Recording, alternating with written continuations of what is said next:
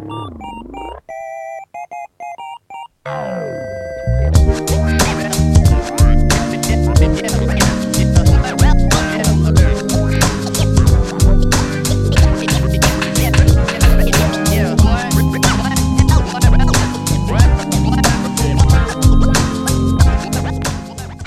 好，欢迎来到纪实向播客真人秀《W 野狗的野岛》，我是制作人思敏。在这档节目中，我们将见证一档播客的成长过程，展现播客制作背后的种种挑战以及可能达成的成就。那今天这期节目呢，是《W 野狗的野岛》的 A 面，我们再次邀请两位新人主播北堂和大炮一起完成三个挑战任务。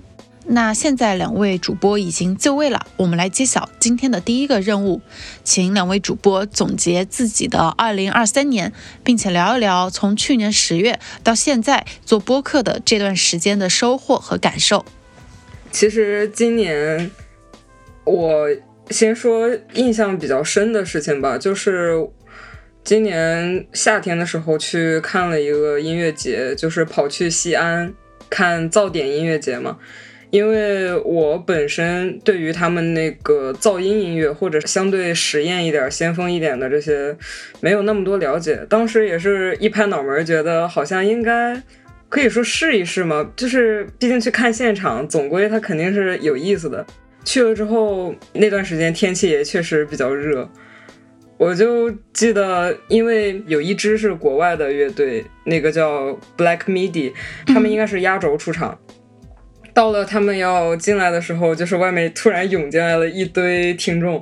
我就觉得特别有意思。然后大家所有人就在那里看，不过也是第一次，我觉得看现场让我有一种，你不能说我没有说完全的享受在其中吧，就是我更像一个旁观者的视角在看，因为我并不了解那些乐队，或者说那里面的乐队他们的歌，我基本上都没有听过。但是我就是看旁边的人在嗨，我就是我因为别人的幸福而感觉到幸福。夏天是五六月还是就是六七月呀？呃，八月份了已经。哦，我还说呢，我说要是五六月我也在西安。然后当时 OK，就是我记得我特别清楚，我旁边有一堆人，就是要么王八拳，要么就是摁头在那里蹦。我倒也没有说特别大的幅度，但是我看着别人怎么讲，我不觉得奇怪，但就是很幸福。你就是这种现场带给你的这种魅力，以及就是我旁边有一对长得特别养眼的情侣，他们拉着手在蹦，我就就是你现在这么想这个画面是是挺奇怪的，但是就是怎么说呢，我这个时候也是有点词穷，就是觉得很幸福。包括我前两天也去看了一个现场，就是。我能找到最合适的放松自己的方式，就是去听音乐。我觉得，就是看音乐人沉浸，然后看观众也跟着一起律动，我觉得就是挺幸福的一件事情。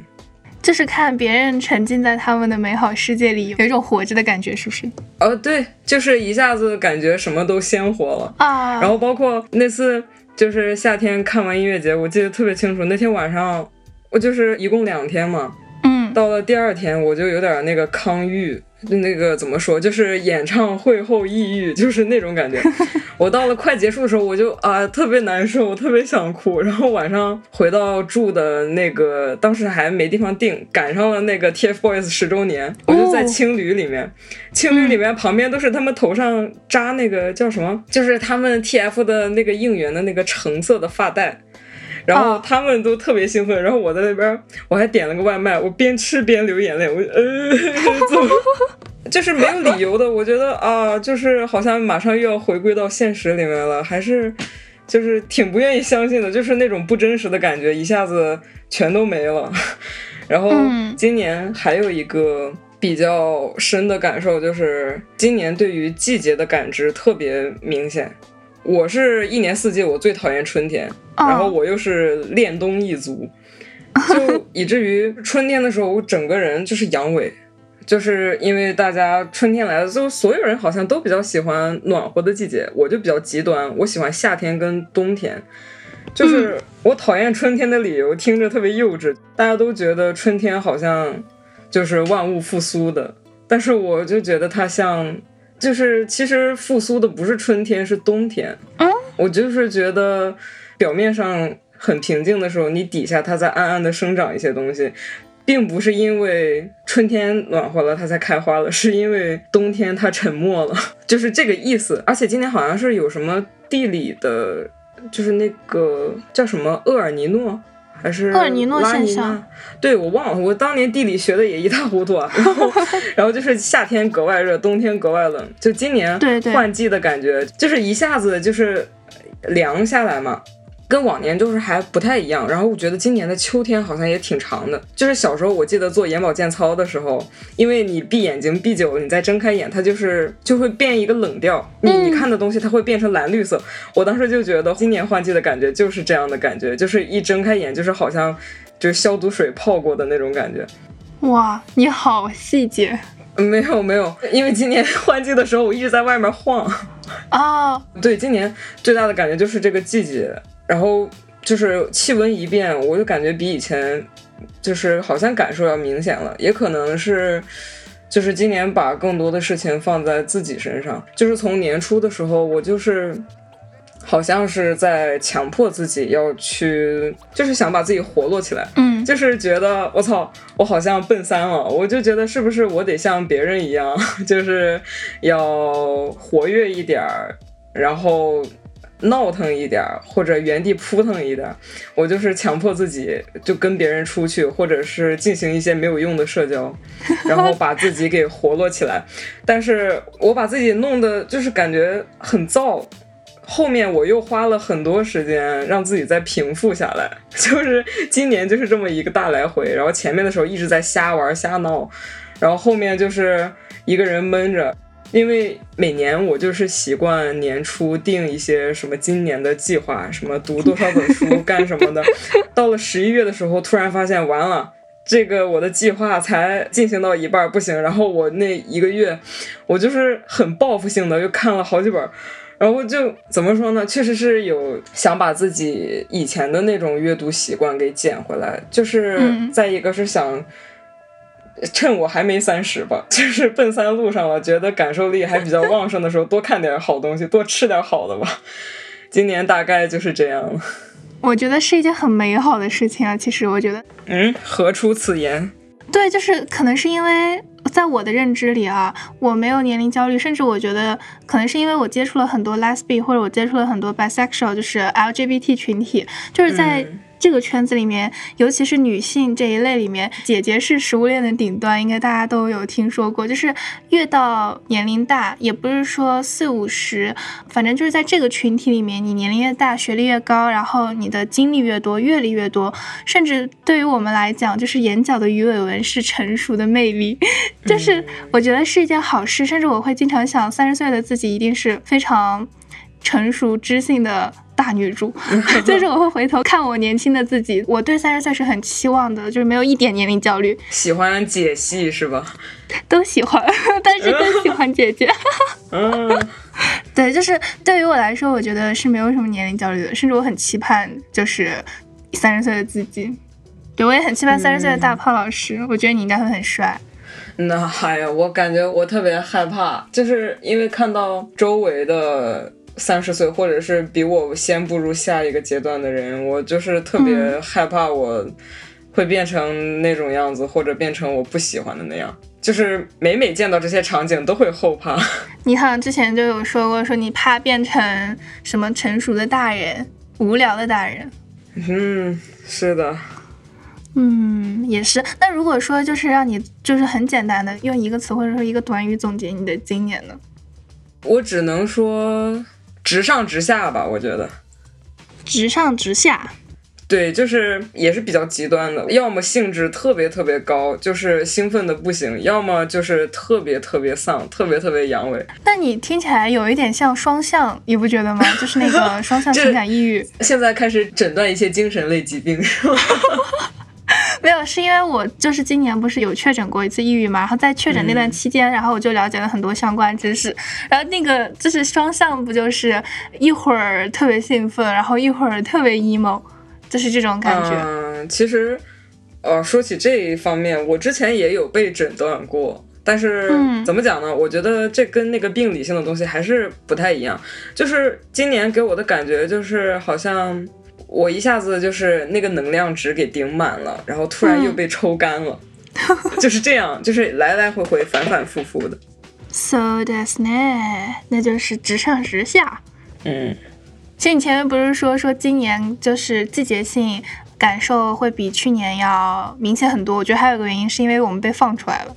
就是啊是去年、这样的，是这样的对。我去年感觉我什么都没做，感觉我去年甚至就是在年底的时候，我总结了一下，整整十二个月，我只有三个月是自由的，剩下九个月不是被分在宿舍里，就是被分在家里，就是、嗯那还感受个什么季节，也感受不了。所以我今年总的来说，我更像是在报复性的感受世界，对。嗯，会有这种感觉。对对对，然后你前面说就是会写每一年年初什么二零二三计划、二零二四计划，实不相瞒，我今年也写了，但是 看了一下我去年的那个，我可能也就完成了最多三分之二吧，嗯有很大一部分其实都是超出我自己预想的。然后如果你说让我来总结的话，是其实我可以直接念我的流水账，因为我在前几天去就是写了那个二零二三年终碎片，嗯，然后有发我的社交空间，然后我前几个月就是一月到五月上面吧，基本上都是很平淡的，因为我临近毕业嘛，然后就在一心在准备那个论文啊什么的。然后我当时就是记忆很深刻的一件事情是。我本来想写论文是选一个我比较认识熟悉的老师啊，或者说选我班主任或者什么类型的。然后我有一个关系很好的老师，我想选他的，然后老师钓我的鱼，因为当时是一个课题只允许一个学生写，然后一个老师他会有七到八个课题，纯靠手速抢。然后我说老师能不能就是如果别人抢到了，能不能给我留一下？然后他就用那种。你知道吧？这是个问题，但是问题呢，它要具体解决，怎么解决呢？具体方法具体解决，就这种。他就不给我准话，然后结果好家伙，我没抢到，我没想到，当下那一瞬间我就懵了，因为就是那个页面刷新完了以后，全是我不认识老师，或者说就是在我印象里给我带过课很严厉，就是非常不好相处的老师，我最后就没有办法，我选了一个我认识，但是呃很严格，然后并且就是他的教学风格独树一帜的那种，但是因为他的课题是我原来有准备过的，我就学想着说，那我写这个应该差不多吧，结果你知道就是正常来说，论文你一个老师带的小组成员都会一选好就会建个组，然后每次开组会啊，或者说什么会，老师会给你至少辅导一下嘛。我第一天，我直到第一次就是去讲那叫什么来着，就是最后一次要上台跟老师汇报了。答辩是吗？对对对对对，在那之前，我甚至连组员是谁都不知道，就是我们没有组，啊，对我们没有组，哦我们全靠，就是我当时对我自己的自身认知，就像是我像是一个路边的小乞丐，从这个组挖一点，那个组挖一点，这个组再挖一点，就啥都不知道，就是或者说换版了，比如说他每一年的模板要求都不一样，换版了我都不知道，就感觉就是个孤儿在外漂泊，就很没有安全感。然后结果直到我什么时候才认识我的组员，直到我们汇报那一天，我才知道我们组都是谁。就是他的教学风格，就是我只告诉你你要写啥，然后我在那个审批上给你审批了就好。但是也有一个好处，就是我舍友他们审批很慢，就是他们要求写你跟老师怎么修改你的论文的，一个文件下来可能有一个压缩包，里面可能七八个文件那么大。然后我们老师写审批文件、修改意见，可能就写。他给我三四句话，我还得扩成一段句子才能提交上去，就是老师的太少了，然后我们是自己扩充，他们是老师的太多了，还要压缩，然后就这样，我的论文特别顺利的到了一辩，结果没过，没过，就是你知道多离谱吗？我们组总共他带了八个人，有七个人都没有过，然后别人的问题都是可能你的里面的细节的问题，比如说你的数据不对啊，或者说你的数据支撑论据啊这些不够，我们组全部都是一些形式问题，就是特别弱智的那种问题，然后八个人打回去了七个。然后就直接二辩了，然后二辩当时就是二辩，如果你不过，不就相当于延毕了吗？我当时整个人心都碎了，然后所有人都一辩结束了以后，就是直接去玩了，去干嘛？我整个人跟心碎的那个啥一样。然后我说不行，那我还是去找我的老师吧。但是我当时有个很大的问题，就是我的论文不过的原因是我的选题太大。嗯正常来说，选题会让你小一点嘛，比如说一个行业不可能让你全写整个行业，你可能就着一个产品，嗯或者说就着一个产业链去写。正常我们同学写的都是某个省的，或者说某个市的、某个地区的这种数据，然后我写的是全国性的，嗯，全国性的。我的妈呀！嗯 太大胆了。不是因为我刚开始写了就是省内的，然后我老师说没有数据，你写什么论文？你干脆写全国的，就是我老师去给我改成全国的然后结果最后。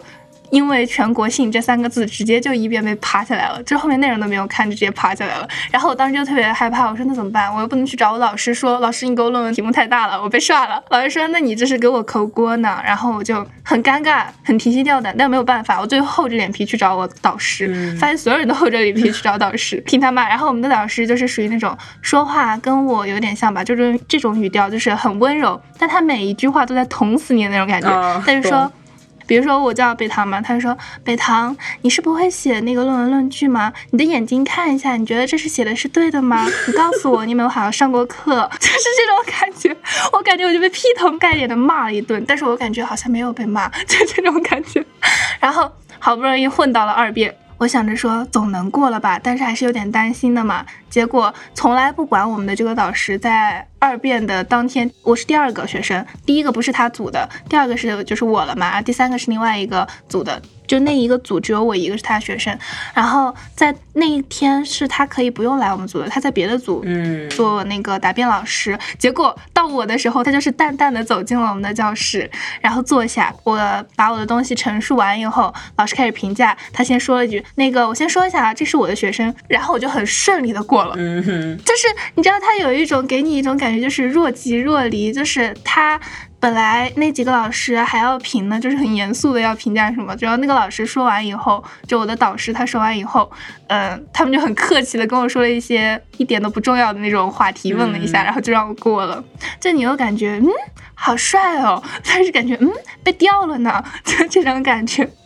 整体的来说，我那天看到一个词儿，我觉得特别适合总结我的二零二三，嗯就是破茧和自由。嗯然后破茧是因为六月份，六月份之前不是很压抑嘛，都是学习呀、学校里的事情，再加上那个生病的事情，然后我当时就会觉得我被一个东西包裹住了，然后缠住了，我找不到一个光亮的地方。为什么说后面就是破茧了呢？是因为从六月份毕业开始，我们就开始报复性的去探索这个世界嘛，嗯就像毕业旅行啊，然后去去年《红楼梦》那个舞剧不是非常的火嘛，嗯去别的城市看那个舞剧，就像你看那个音乐 live house 一样，就是我也是，就是纯纯看舞剧，就到处去跑各个城市看舞剧。八九十月吧，然后都在旅行，都不同的地方乱窜，然后在旅行的过程中，就一点点找到了自己的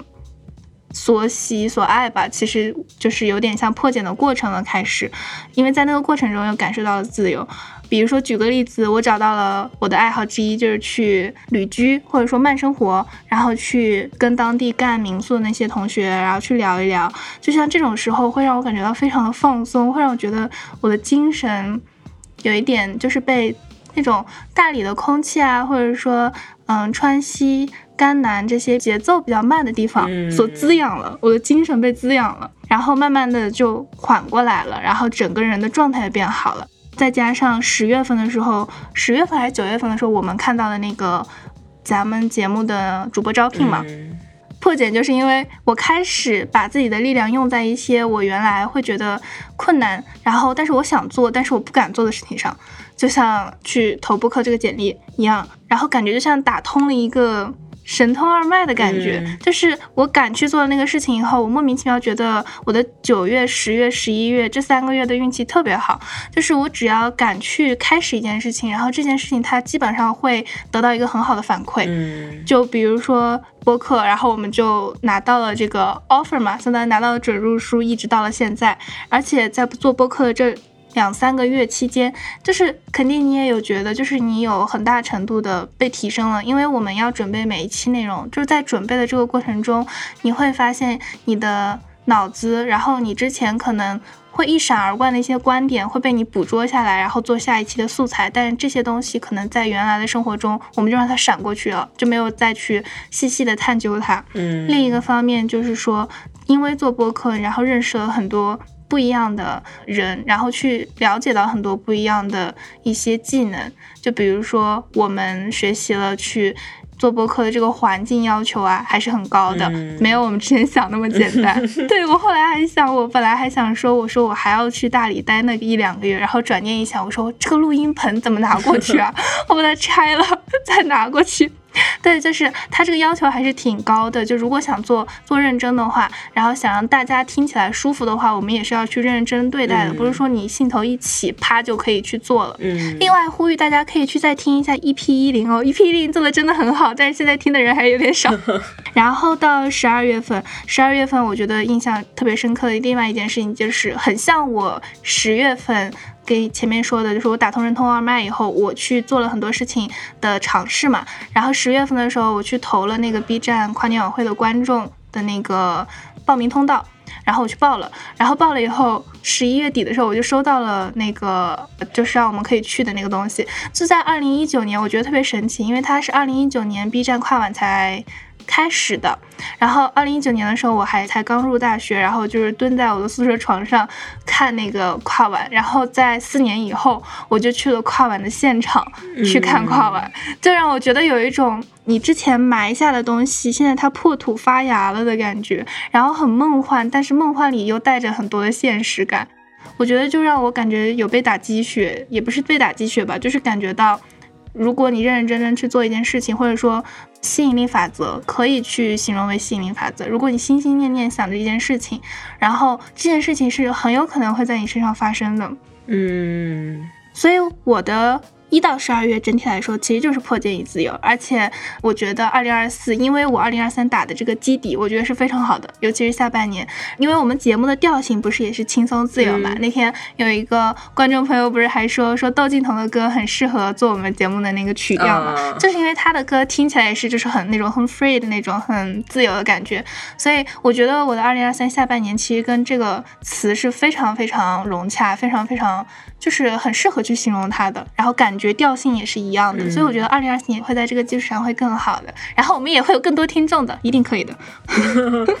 所以你觉得就是我们不是刚说了，我们从九月份开始投播客的简历嘛？我们现在差不多三个月了，我有说就是我的那些想法，然后如果你觉得呢，就是你觉得从一开始投播客，然后到现在已经做了三个月，你觉得对你来说有什么变化吗？其实。一开始入选的时候也挺不可思议的，在那个小宇宙上面听到自己的声音，觉得特别别扭。我天呐，就是怎么比我想象中还难听一点？但是因为象征老师跟三水老师他们给我的回应，让我最大的感觉是我很久没有这么被肯定过了吧？就是还是那种很久违的感觉，因为之前也不会说。在网上投简历，或者说做出这一些相对你看起来好像挺随意的，或者有点冒险，有点，或者说也带点无所谓的这种决定。然后后来就是又来录播客，然后拿到了麦克风，开始坐在前面录。嗯，其实就是因为咱们是线上录。就是没有这种面对面的感觉，我觉得有机会或者以后网络或者条件允许，咱们是最好是有个视频什么的，我觉得。你能看到对面的那个人，你的交流会更有效。好呀，好呀。就比如说我们现在这样通话，其实确实是有一些卡顿在里面，就是你看不到对方的嘴型或者是微表情、小动作，你就必须要等待一个声音出来，你才能确定进行下一步。对对对，是这样的。就因为有时候，比如说我们俩互相抛话题的时候，中间那个停顿，对方会很明显的听到了有个停顿，然后才会反应过来，哦，我要开始说了。就其实这个的话，我觉得真的有机会可以面基，然后我们俩。挤在同一个小录音棚里面。再一个是，我觉得我这样的一个尝试，其实也是，就是也像我一开始说的，希望自己能够活络起来去做一些别的事情。但是这个在播客这方面，倒也没有什么特别什么直上直下的那种感觉，就就觉得平平稳稳的过呗，也不用给自己特别大的压力。既然就是一个。随性一点的东西，那我们就在既有的规则里面去好好玩，或者是能尽量的做一些有趣的东西出来，或者后面有踢馆的朋友，可能我们也会有更多有意思的组合形式出现。对，是的，是的，而且就是做这个节目，很意外的收获了类似于。O G 粉丝的这种 感觉。是的，然后以及因为我一直是大内密谈的听众嘛，就是线上面试的那一天，就就是面对面的跟象征老师说话，我寻思，呵，哟，这就就是那种，因为播客可能带来的感觉，就是因为你一直听一个人或者一组人说话，你会对他们特别熟悉。面试的那天也不是说那种紧张嘛，就是感觉跟一个听了很久的网友在说话，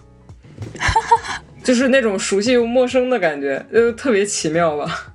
有一丝丝小别扭，然后还带着一丝丝熟络。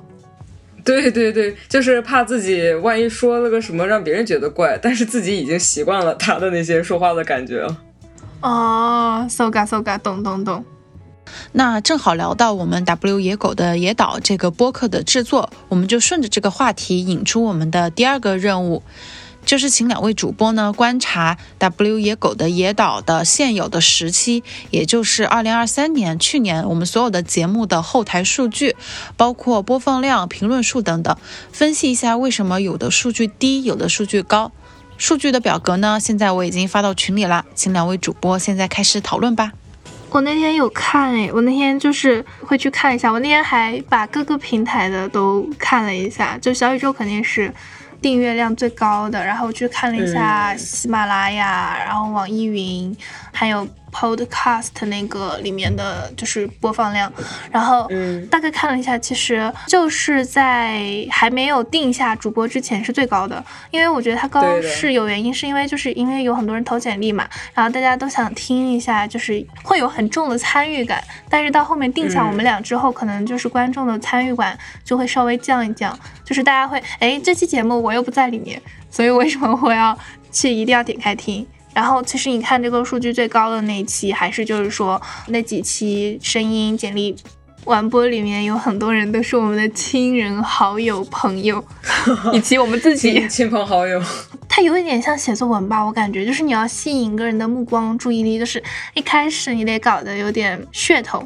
就比如说一个悬疑标题，或者说一个矛盾点很高的开头，然后中间要加很多互动的东西，或者说像我听了你的节目，我能收获什么？比如说像那个斯文败类那一期，我觉得他们应该完播率会很高一点的原因是我猜会高一点哈，高一点原因是因为他每一个问题会对应到听众生活里去解决他们生活里的一些问题，然后我听下去对我自己是有收获的。但我们的话就是。我觉得发分这一期做的是很好的，可能是因为刚播完哈，大家都来听。比如说，咱们是可以看到，像现在为止我们自己做出来比较高的，肯定是 B 面会比 A 面高一点，因为 B 面是成品嘛。然后另外一个是像那个在他人期待中找到自转轨道社会时钟那一期，是因为这一期跟大家的生活的重合率会高一点，但是我们还是会。聊的多一点的是现象，但如果说有可能的话，我们去聊一些类似于解决方案，或者说打比方说生活中十二件让自己开心的小事，那我觉得它的完播率可能会更高一点。就是这些东西是对我的生活有实质帮助的，然后我听下去，我想听，我说哎，那到底是有什么方法会让我切身实际的得到好处？然后那我觉得它完播率可能会高一点。嗯。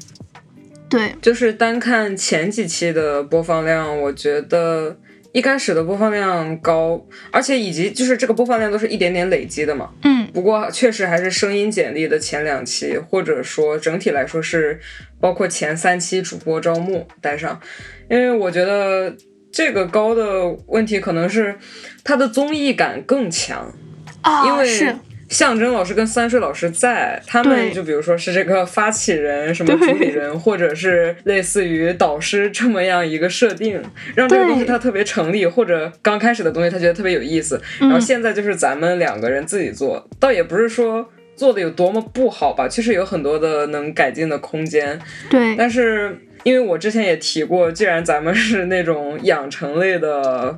播客真人秀，我觉得就是定期需要两位导师过来，就像那种点评第三方视角，什么那个后台点评一下，或者是有什么别的要说的，因为。你想象征老师他宇宙第一播客这主播嘛，那人家肯定吸引力更多，以及就是咱们这种养成的感觉，是我觉得可能到后期体现的不够，就是我们的噱头打出去了，但是实际上也没有说特别的那个，因为之前有听众说咱们不野嘛，对对，这个问题咱们之前也聊过，但是我觉得更重要的点是。这是一个养成系，就是从无到有，从零到一。但是就是我们在这哼哧哼哧的，就二位老师也别太甩手掌柜了，是吧？就是好看看两个小朋友。对，我觉得其实还有一个原因，是因为其实我们的爆点不多。像那个道歉声明那一期，反而会有同学说说，哎，这才像一个真人秀，它很有那种综艺效果。而且因为到播到后面了，如果没有了解，比如说有些同学听播客，然后我没有耐心去看那个标题，就说，哎，这是一个什么样的节目？我没有耐心，我就是随机看这个这一期的题目，它合我心，然后我就去点开听。以后他其实不知道我们是一档类似于真人秀的一档节目，所以其实。有养成感的更多是，其实从一开始听我们节目的同学，他才更会有那种养小孩的感觉，说，哎，我的小朋友长得发育的越来越好了。其实确实发育的我们是有越来越好，可以看到是，比如说我们第一期正式的避免。像声音设备的问题，然后就还很多，然后像我们就是口癖也很严重，比如说我的那个然后然后然后然后，我能一分钟说八十个然后。到第二次避免就是我们的 EP 零八的时候，然后你看我们就会去加那个论据了，然后会前后文照应。第十期的时候，我们就开始有比较明显的对立观点，然后并且我们会大概知道故事观点和论据它大概的比例是什么样的。而且那一期我觉得我们复听下来啊。我会觉得 EP 一零我们的状态是比较好的，就是我们说到后面人是兴奋起来的，然后会比前面那种比较平平淡淡在聊会好很多。就是其实老一些的粉丝开始听的话，他会很明显的感觉到我们的成长感，就像群里的那个野狗三号气氛组 S N 三杠 M，对，然后这位同学还有另外好几个同学，就这位同学他其实有在群里去每次说一下，说哎你这一期质量。有上升，或者说我们这一期有很明显的对立点，但是对于一些可能说新粉丝，他可能就不会有很明显的成长感。我觉得这是一个问题。那他怎么去吸引他？我觉得就得有一个爆点，要么你题目很爆，要么就是你的内容有一个很爆的地方。我觉得题目做的爆一点会更容易点。但是我们现在题目还是相对来说，我觉得现在做的最好的一期题目是那个自转轨道那一期，但是它还是有一点。文绉绉的感觉，就是它没有像我们还没学会当标题党，对我们还没有学会当标题党。对，如果我们学会当标题党，哎，我一个标题就把我那个听众骗进来了，就把听众骗进来。所以我们要么是得在内容上有爆点，或者说内容上要让观众有收获感，然后要么是在题目上要有吸引人眼球的那种感觉。但是吸引人眼球进来，要想让他。整个听完的话，还是得内容上要让大家有那种收获感，或者说要再多加一点互动的东西。嗯嗯，以及咱们就是刚刚不是也说到了，就是这个综艺感嘛。嗯嗯嗯，就是好像咱们除了投递简历之后就没有很综艺了。主播。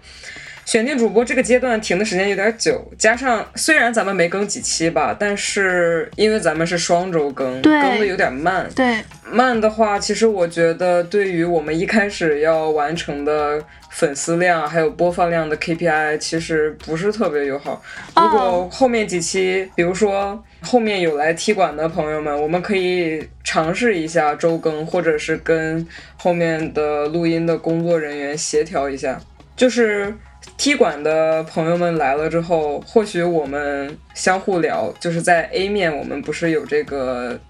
就类似于看看什么新的化学反应的这一个环节。对对，我们可以直接让两位导师一起来评价一下，就像最开始评简历的那种感觉，犀利又直白。嗯哼，对，而且就是如果说加更的话，我们目前为止是挺想加一期那个新旧爱情观嘛，加在那个情人节左右。然后我看了一下，我们可能二月份的话是二月六号更一期，二月二十更一期，所以二月十四刚好是在我们原定的双周更中间的，所以有可能如果说我们能够跟工作人员协调好的话，我们或许假期的话会稍微加更一下，嗯。嗯，而且应该这些加更的主题会比较有意思。嗯，其实你有没有觉得咱们的节目就真人秀嘛？它其实很像是 A 面我们在训练室训练。然后避免就是我们的成品舞台一公二公三公四公五公的感觉，呃，会有那种。对对对，然后我们可能有一个原因，是因为我们现在为止只有我们两个人还没有加入踢馆嘉宾的那个化学反应嘛。然后如果加入嘉宾之后，我觉得可能会好一点，因为就有点像说加入了淘汰制，然后加入了那个最后出道成员名单这种感觉，打头。最后能不能出道，这确实还不一定。对，因为前面它播放量高，很大的原因是依托了大内和 W 的原定的粉丝，嗯，他们原来的流量。对，其实我们自发，我们俩的流量还是比较小的。是的，对，我觉得现在目前为止，我们能做的，能把它弄上去的，要么就是找爆点，要么就是找让观众有更多收获感的东西。嗯，然后就是周边，有可能周边那个同学也提了嘛，我们可以做兔什么什么的这种亲签，亲签，好神奇的东西，原来在我的人生里面感觉是不会出现的。突然有一种，就是突然想端起来的那种感觉了。那可不能断着，观众是我们的观众老爷，衣食父母，衣食父母，衣食父母。OK，就是那个社会时钟那一期，它收藏量比较高，嗯因为这一期对大家有帮助，它会有用。就是比如说，如果我作为一个观众心态，然后我今天我很丧，然后我在很长一段时间被社会卷得很累，那我把它收藏起来，然后我在这种时候我去打开听，我觉得我的心里会得到一点的慰藉。嗯，对，就得做这种有用的东西。看一下这个评论量比较多的也是咱们 EP 零六，就是关于成人们的那一期，以及后面的闲聊社会时钟。啊，对，为什么上门踢馆这一期点赞量这么高啊？大家都等不及来踢馆吗？干什么？你们干什么？干什么？干什么不？要这样子哦，友好一点，真的是、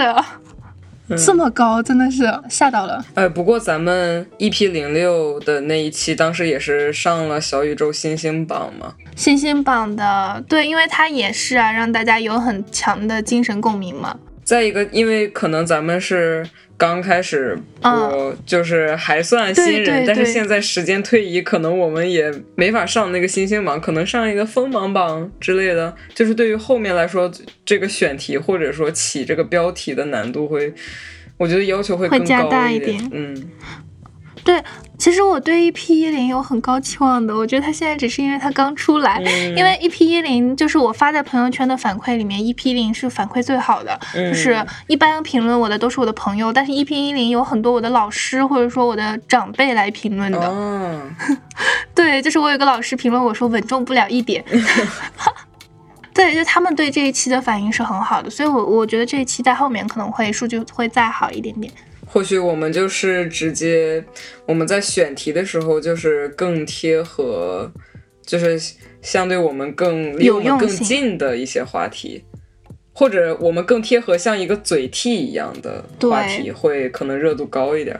嘴替的话题，还有我觉得就是那种方法类的话题，就比如说斯文败类那一期，它听众的数量很高，原因是因为很多人有精神共鸣。然后我在遭受了这种类似经历之后，我想要就是去逃离开原来那种环境或原来那种心理状态，我需要一个方法带我出来。它有点像方法论和例子的结合，所以我们也可以做一下类似的这种。不是说主题吧，类似的选题，嗯就是说我们可以给大家一些，在我们这个角度看来，或者我们亲身实践下来，它可以让你活得更轻松、更自由，或者说一些其他的什么的这种方法类的选题。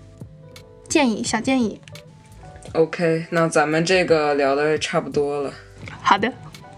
嗯，特别特别好。其实有的时候播客的完播率也好，播放量也好，它的数据高，有的时候还是需要借助一些外部的力量的。比如说播客的联动就是一个很好的形式。那么，假如以后 W 野狗的野岛要邀请其他的播客节目跟我们一起来联动，那么两位主播有什么想法，或者有没有什么现在就能提出来的一些你们觉得比较合适的合作播客呢？那我可以就是问我们这个档位能提到什么类似的播客吗？我觉得就像很大粉丝量的，我们应该会比较难合作吧，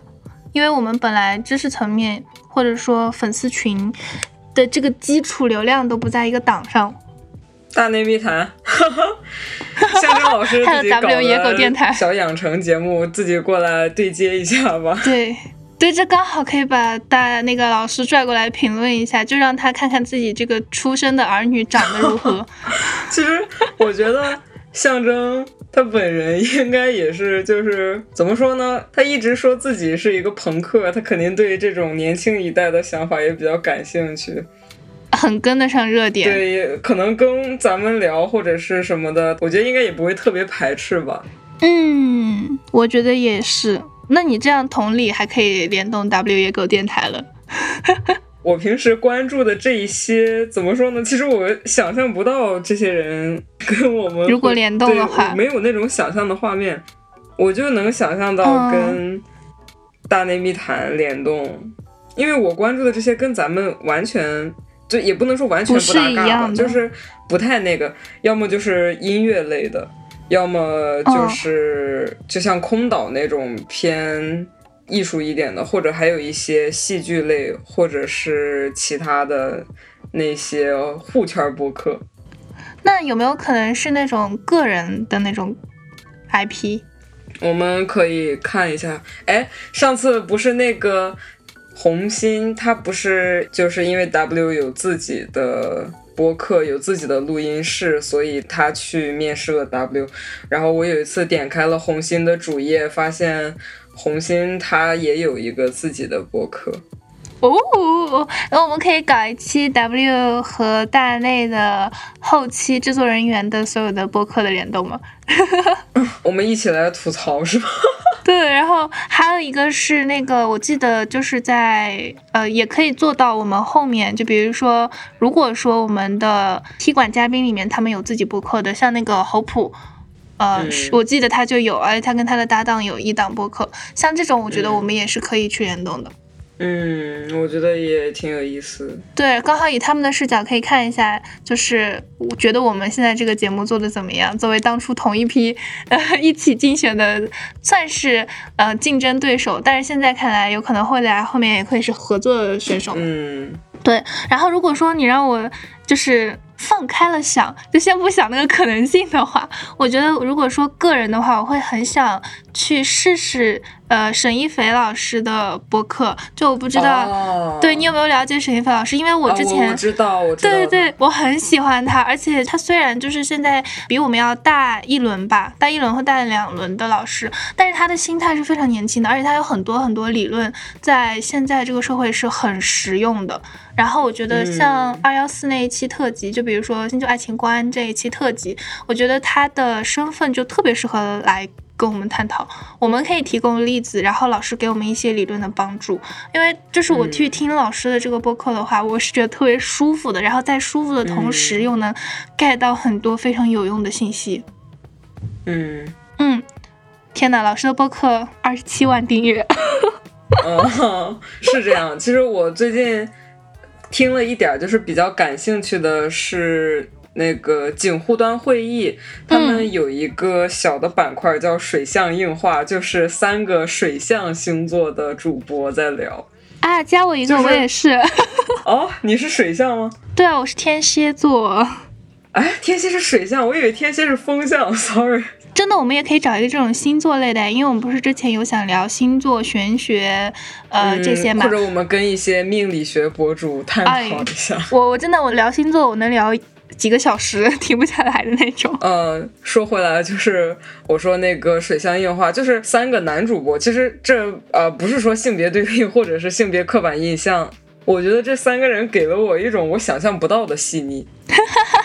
就是他们聊的还是挺感性的一些话题，或者是讨论一个东西，都是一个很感性的视角去开始说，觉得还怎么说挺有意思的，以及。再一个，我觉得如果咱们就大胆 想一下，如果合作，可能我想到那个没理想编辑部啊，就是我觉得他们应该也是挺年轻的，或者就是我听他们的播客，想象的画面就是他们在办公室里面。有点茶话会的感觉，但是又不会让你觉得说的特别杂，不会特别吵，很放松、娓娓道来的感觉。就是每个人在零时间抓点小零食，然后好吧，打开录音开始录了。So that, so that，可以。我觉得其实这已经好几种了。还有什么类似的呢？其实我自己很喜欢的一档是那个《言外之意》，就是我最开始嗯，有给你推过的，就除了那一期东亚发分实录以外，我觉得它很多其他期非常的跟热点，然后跟大家有很多就是有很多精神共鸣的话题。嗯，哎，上次北堂老师给我推过之后，我才发现，就是这个言外之意的主播是我关注了好久的一个博主，哦尉迟燕窝主持，还有在也门钓鲑鱼和尉迟燕窝老师主持的一档播客节目，就还是他们是很偏女性向吧，我觉得嗯。整体看下来，我想搜一下，因为我之前没有太在小宇宙听过，我想看一下，就是我之前在公众号上关注的两个，一个是女孩别怕，然后一个是他看，就这两个的话。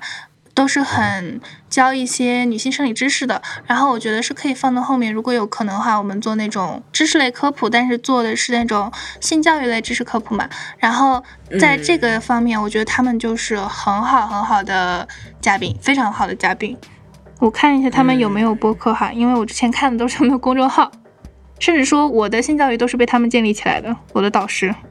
或者说就是找那种，就是虽然他可能没有自身播客的，但是他在某一档那种类似于十三幺采访这种里面出现过的嘉宾，可以吗？啊，明白，我我懂你意思了，对，这些，但是我觉得那应该会很大咖。就是以咱们的知识储备，好像难以应对的感觉。我们在那里面感觉最多会作为一个反应的回馈体和一个小卡拉咪之小卡拉咪，对，抛出例子，然后跟大佬请教的那种感觉。我觉得就是找这些嘉宾，找比我们体量大，然后像理论知识比我们庞大很多的老师一类的，可能最好的是他们给理论知识，然后我们给我们的反应，在我们视角下觉得现存对于我们来说是问题的问题。嗯，因为我们的听众年龄段，我觉得差不多也就是在二十到四十左右。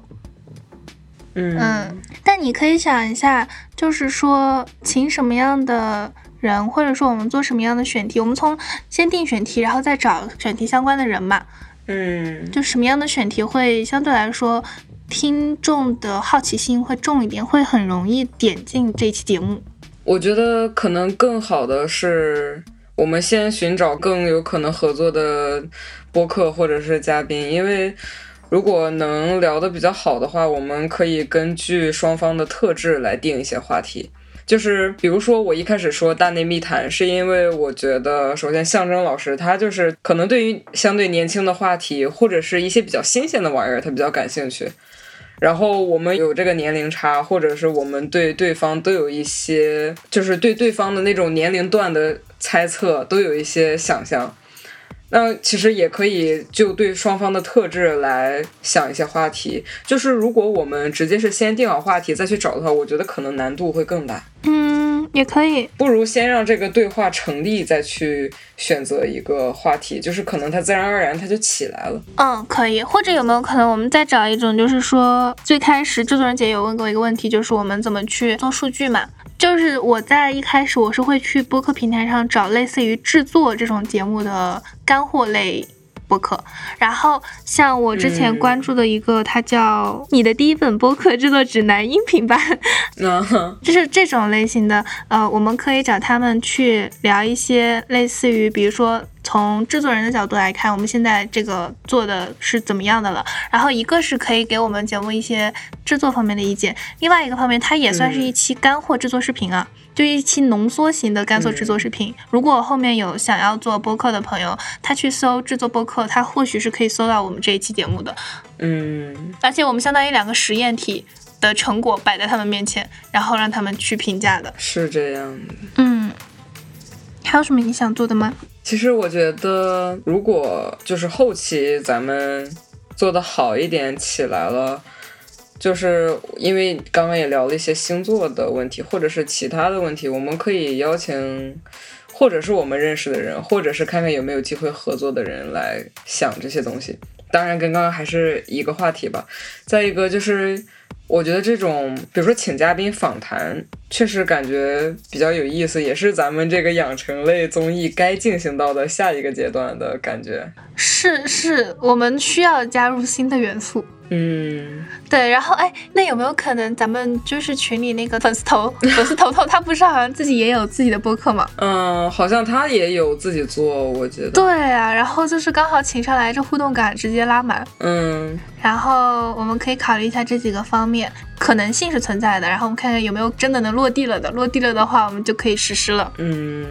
，OK，我们差不多就是这样了。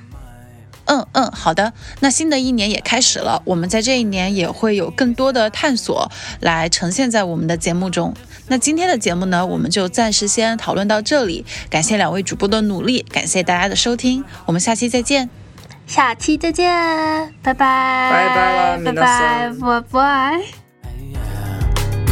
Just do the hell that you wanna be. Hey, yeah, yeah, hey.